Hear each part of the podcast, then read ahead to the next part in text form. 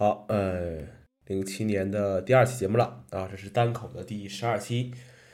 首先呢，刘老师也开了单手单口的这个节目啊，非常好。我们这个广这个 podcast 这个播客这个节目的数量会越来越多啊，就是不知道这个质量什么时候能够呃比较比较提高一些吧啊。那个改天还要向刘老师请教一下，这个加一些背景音乐啊，然后这个选择的这些这些问题了。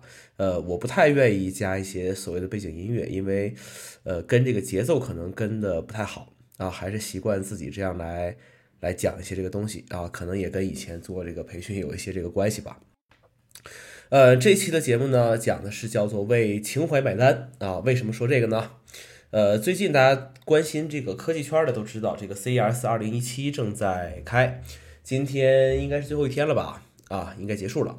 呃，但是呢，里面展示了很多产品，但是未必很快能买得到。呃，我自己比较关心的呢，就是两个东西了啊，因为自己对手机这东西也是比对其他产品更感兴趣一些。呃，首先是 TCL 来生产这个黑莓的这个硬件。啊，接过了生产黑莓硬件大旗啊，推出了一款这个全键盘的安卓系统的黑莓手机。呃，目前从照片上来看的话，这个全键盘、指板、呃黑莓 logo 啊，都依然的这个存在，包括这个指纹识别是在这个空格键上。呃，这个键盘和那个 passport 那个护照那个是一样的，是带有触摸这个功能的。呃，现在市面上想找一款这个全键盘的。安卓的手机啊，已经是非常非常的不容易了。除了前几年 HTC 生产过这个之这个叫什么叉叉吧，呃，这个机器之外啊，几乎已经找不到了。现在的手机都是触屏，然后加上这个虚拟按键这样的一个设计。呃，黑莓的手机呢，我从来没有当过主力机真正的使用过。呃，当年非常这个喜欢这个八九零零啊，还有这个 Bold 九九零零。呃，非常无奈，就是当时这个行货的价格以及这个水货的各种不靠谱，一直就没有入手啊。直到数年之后啊，我以一个非常便宜的价格呢，在淘宝上买了一个九九零零，呃，拿到手之后呢，已经没有当年换新手机那种兴奋的那种感觉，呃，摆在家里面呢，全当做一个这个收藏。呃，诺基亚的记忆呢，要比黑莓更加深一些，因为诺基亚手机呢，毕竟是呃这个八零后的人几乎都会有一个的吧。使用时间比较长，最最早的呢是这个诺基亚幺幺零零黑白屏，呃，只能玩贪吃蛇啊，那是我第一个手机丢了之后，在大学的时候买的这个手机，呃，那个时候对诺基亚印象呢就是非常的皮实耐用，电池好。工作之后第一次去成都出差的时候是在零八年，在那个泰升南路，当时用我用那个 Moto E 八换了一个这个诺基亚的 E 六幺，呃。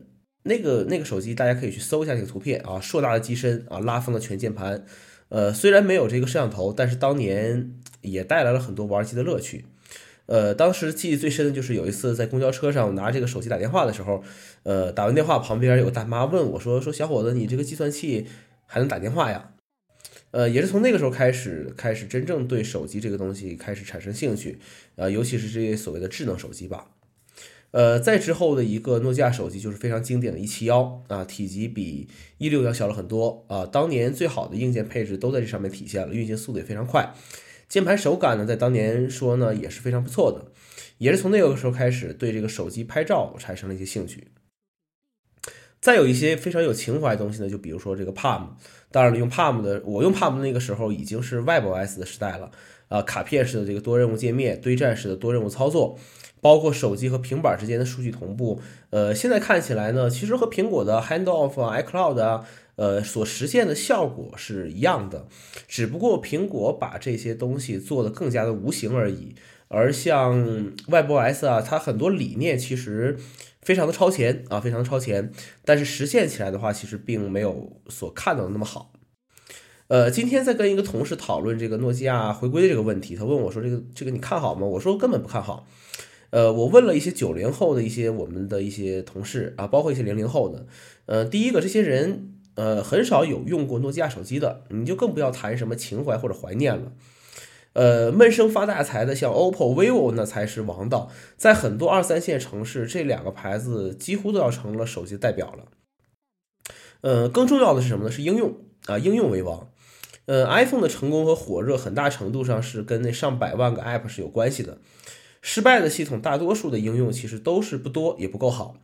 前智能机时代这种东西其实不明显啊，能听歌、能看视频、能看电子书啊，换换铃声、换换壁纸那就 OK 了。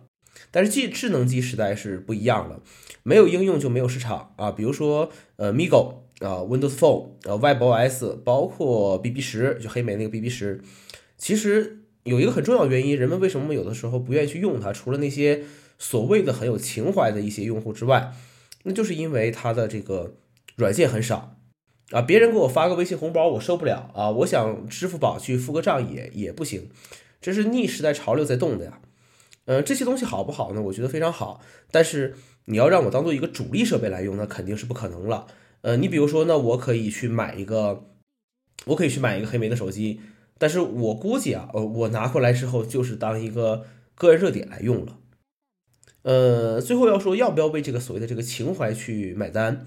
情怀这个词这两年有点用的比较比较烂了啊，以我已经分不清楚这个所谓的情怀到底是一个褒义词还是一个一个贬义词了。呃，如果说非要在这个黑莓和诺基亚之间让我去选择一个来买的话，那我宁肯去选择买这个黑莓。呃，毕竟我看了一下外观，我觉得，哎，我觉得这次 TCL 出的这个黑莓，这个起码在外观上，我觉得还还 OK。而诺基亚这次的这个叫做 Nokia 六这么一个手机，我觉得诚意不足吧。呃，首先这个处理器用的是一个高通四三零的一个处理器，这应该是应该是一两年的积压货了吧。当然了，呃，有很多人说说，即便换了高通骁龙的这个呃八二幺，或者是甚至说没法呃，甚至说没有量产的八三五，呃，该不买的人还是不买。但是，呃，这个话是对的，这个话是对的。但是，呃，如果你要付出的话，那起码要有一些所谓的情怀在吧？呃，这个又扯到这个前两天这个这个这个王菲的演唱会了啊，很多人说，呃，这个可以讲就是天后的复出演唱会吧，但是。呃，什么跑音啊、跑调啊，人们说的这些问题，呃，都都都都有。但是真正的歌迷说，就是就是很多这个王菲的铁粉说一句话，说我看到他就已经很开心了，我我我还要什么自行车啊，对吧？还要什么音准啊？我就是我就是想看到我的这个偶像，我就是很兴奋就能看到，其实就 OK 了。呃，很多人其实也是这种状态，呃，觉得我我我为了我当年的青春，我买再买一台诺基亚。一千七百块钱的一个价格也不贵，对于很多很对于很多要是追求情怀的人来讲啊，其实不贵。一千七百块钱我买回来我放着我摆着那也都 OK 啊。